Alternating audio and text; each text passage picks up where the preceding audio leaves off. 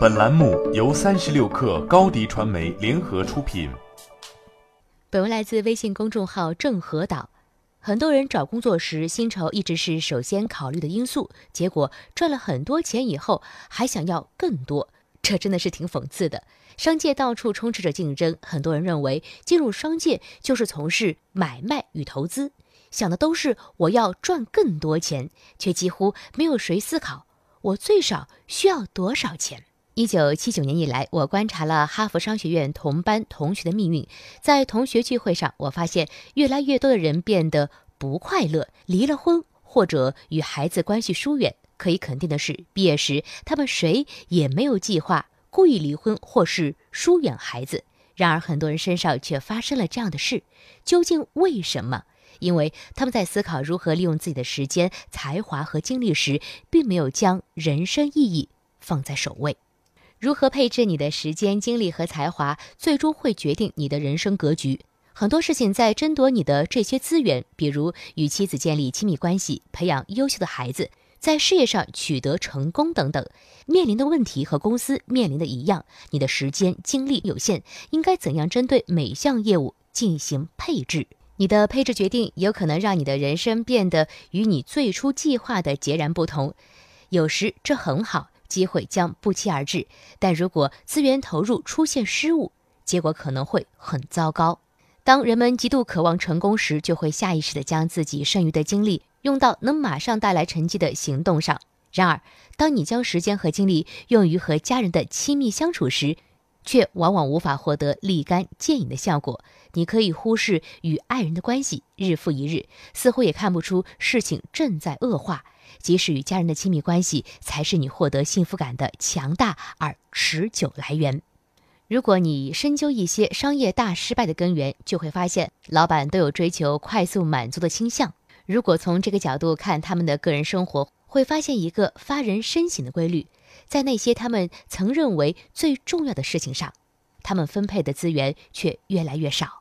其实，家庭和企业都有自己的文化。某种意义上，经营家庭就像经营企业一样。管理学有个经典的合作理论：老板都知道自己需要敏锐地看清模糊的未来，并不断修正方向。在实际工作中，他们需要花很大力气说服那些看不到变化的员工，动员他们做好准备。并进行合作。从这个角度思考家庭关系，我们很快发现，为了让孩子合作，家长所采用的最简单工具就是权力工具。可当孩子长到十几岁时，权力工具就失效了。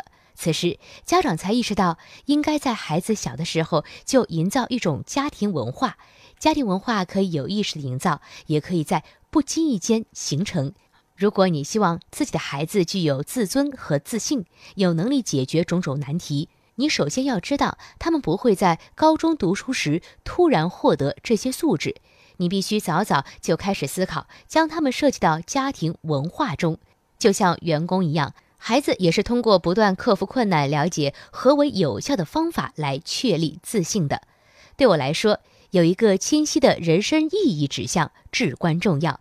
但想清楚这件事，让我花了大量的时间和精力。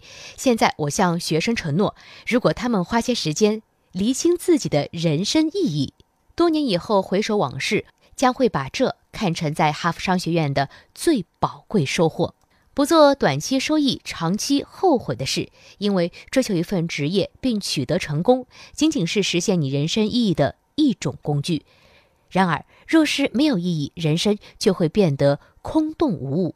美国知名心理学家赫茨伯格认为，人生的最强动力并非来自金钱，而是来自学习、成长、为他人奉献以及个人事业的成就。找到答案并下决心，每天坚持，这样当你的生命走到尽头时，你的人生就是成功的。好了，今天的节目就到这里，我们下期不见不散。一手商业资讯，精准创业风口，专属职场锦囊，尽在三十六课 APP，快来下载吧！